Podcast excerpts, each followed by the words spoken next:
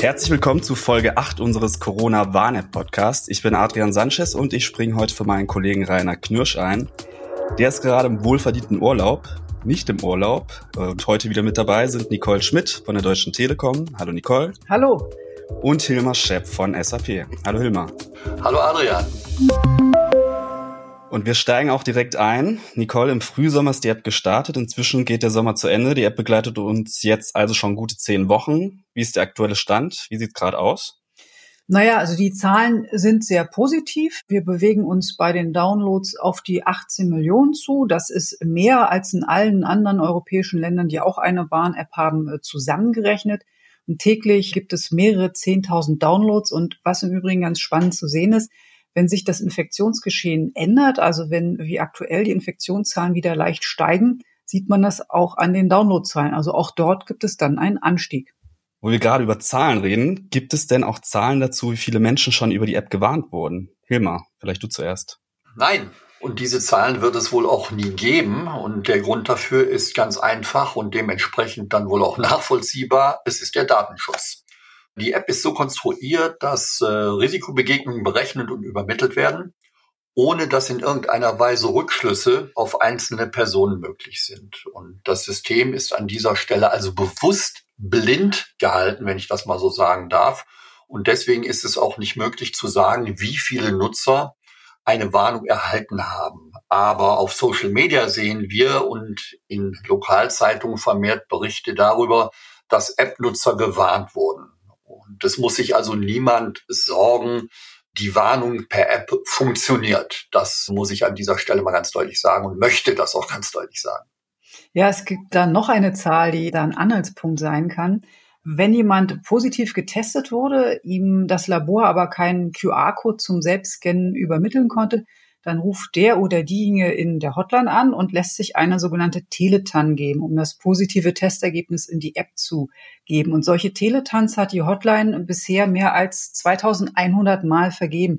Und ich persönlich glaube ja nicht, dass die Leute sich den Aufwand machen, eine Hotline anzurufen und sich eine Teletan ähm, geben lassen und die dann nicht in die App eintragen. Also ich glaube, dass auch diese Stand jetzt 2100 Meldungen dann auch zu sehr großen Teilen in die App eingeflossen sind und entsprechend Warnungen ausgelöst haben.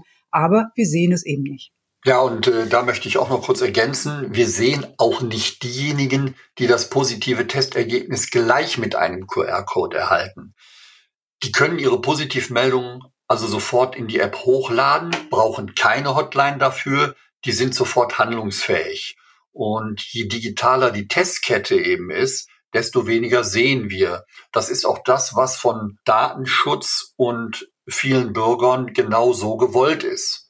Okay, nochmal zurück zu den Downloads. Nicole, du hattest gerade erwähnt, mehr Downloads als in allen anderen europäischen Ländern zusammen. Das klingt erstmal ziemlich gut. Seid ihr damit zufrieden?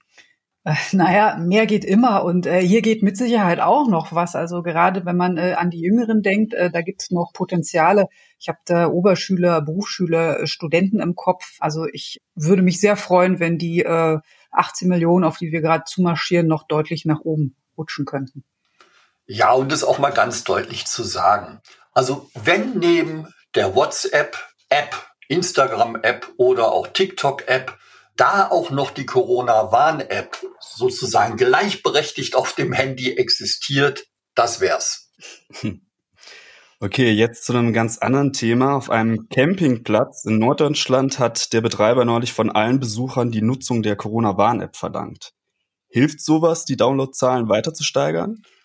Also ich schicke mal eins vorweg. Ich bin kein Jurist und ich habe auch keine Ahnung, wie das eventuell mit einem Hausrecht aussieht. Aber wie dem auch sei, die Nutzung der App, der Corona-Warn-App, ist ja freiwillig und niemand kann zur Nutzung gezwungen werden. Und wir wünschen uns natürlich, dass die Menschen sie aus Überzeugung auf ihre Smartphones laden. Aber ganz, ganz wichtig, Freiwilligkeit ist hier oberste Priorität.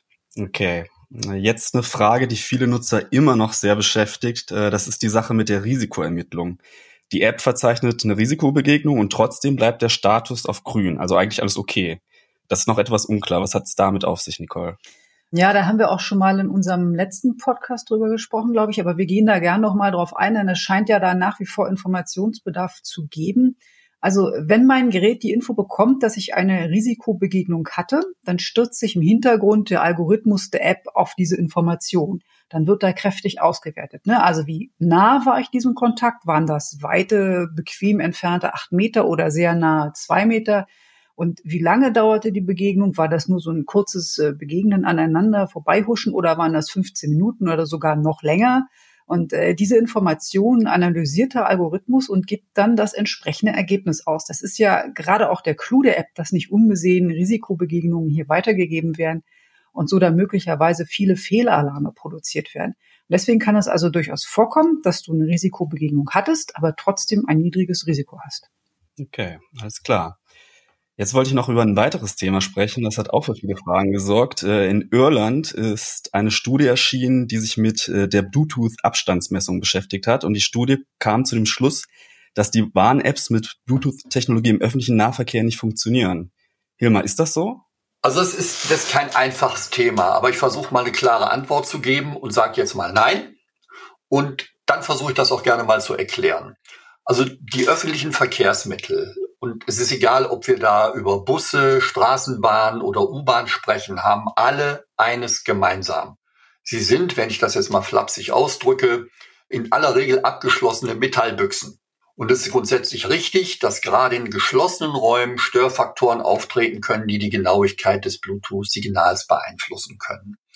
Und dadurch kann die Abstandsmessung dort etwas weniger genau ausfallen. Das ist aber in der App sozusagen, um es mal so auszudrücken, eingepreist worden. Denn es werden auch Entfernungsbereiche als Risikobegegnung erfasst, die einem störungsfreien Umfeld etwas weiter weg wären als nur die für die Ansteckung kritischen zwei Meter.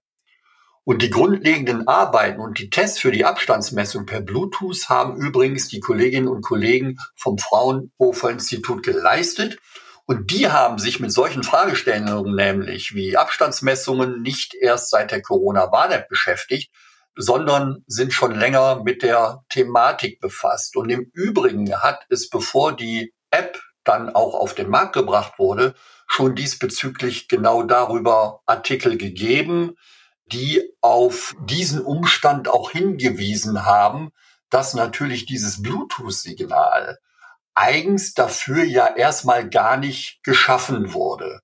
Und die Verbesserungen fließen immer wieder permanent auch dann in die App ein. Das muss man hier auch nochmal ganz deutlich sagen und das ist auch wichtig. Okay, jetzt kommen wir vom Nahverkehr quasi zum Fernverkehr, das Thema Test von Reiserückkehrern. Ich selbst bin gerade am Wochenende aus einem Risikogebiet zurückgekehrt und musste mich testen lassen. Obwohl ich meinen Test äh, mit dem QR-Code in der Corona-Warn-App registriert habe, habe ich das Testergebnis dann aber nicht über die App bekommen, sondern über die Website des Labors und andere dann eben über den Postweg oder über eine spezielle Labor-App. Woran liegt das? Die App war doch eigentlich genau dafür gedacht, äh, die Testergebnisse schnell zu übermitteln. Ja, da kann ich gerne darauf antworten. Und in der Tat, Adrian, du bist da nicht der Einzige. Das kommt im Moment noch öfter vor.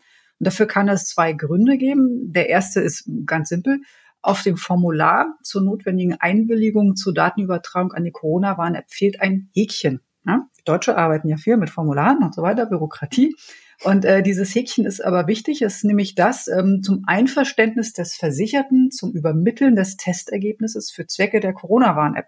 Und ohne diese Einwilligung kann und darf das Labor den QR-Code nicht weiterverarbeiten und das Testergebnis nicht in die Corona-Warn-App übermitteln. Also du kannst es dann nicht auf diesem Wege bekommen, weil einfach dieses Häkchen fehlt. Und der zweite Grund, der hier vorliegen kann, das Labor, wo du getestet wurdest, hat noch nicht die Technik, um diesen QR-Code weiterverarbeiten zu können. Also ganz simple technische Gründe. Es ist noch nicht vollständig an die Corona-Warn-App angebunden und kann deswegen das Ergebnis auch nicht an die App übergeben. Okay, verstanden. Jetzt steht ja im Herbst die nächste Ferienwelle an und alle, die gern verreisen, interessiert jetzt natürlich die Frage, können wir dann schon damit rechnen, dass die Corona-Warn-App auch im Ausland funktioniert? Also hinter den Kulissen wird schon fleißig daran gewerkelt, eine grenzüberschreitende Lösung umzusetzen. Und im Übrigen ist das nicht nur für Urlauber wichtig, sondern auch für Geschäftsreisende und die vielen Pendler, die in den Grenzregionen auf ihrem täglichen Arbeitsweg von einem Land ins andere wechseln. Und dafür wird jetzt mal ganz einfach gesprochen ein Austauschserver aufgesetzt. In der Fachsprache nennt sich das Gateway-Server, über den die Informationen über Risikobegegnungen über die Grenzen hinweg weitergegeben werden können. Und dann liegt es in der Entscheidung der einzelnen europäischen Länder, ob und wann sie sich mit ihrer nationalen Warn-App an das System anschließen. Das ist der Stand. Okay, auch dieses Thema bleibt also spannend. Und damit kommen wir auch zum Schluss. Das war die achte Folge unseres Corona-Warn-App-Podcasts. Danke Hilmar, danke Nicole. Vielen Dank auch fürs Zuhören und wer weiter in Sachen Corona-Warn-App auf dem Laufenden bleiben will und keine Folge verpassen will, kann uns gerne abonnieren. Ich sage Tschüss und bis zum nächsten Mal. Tschüss. Tschüss, bis dahin.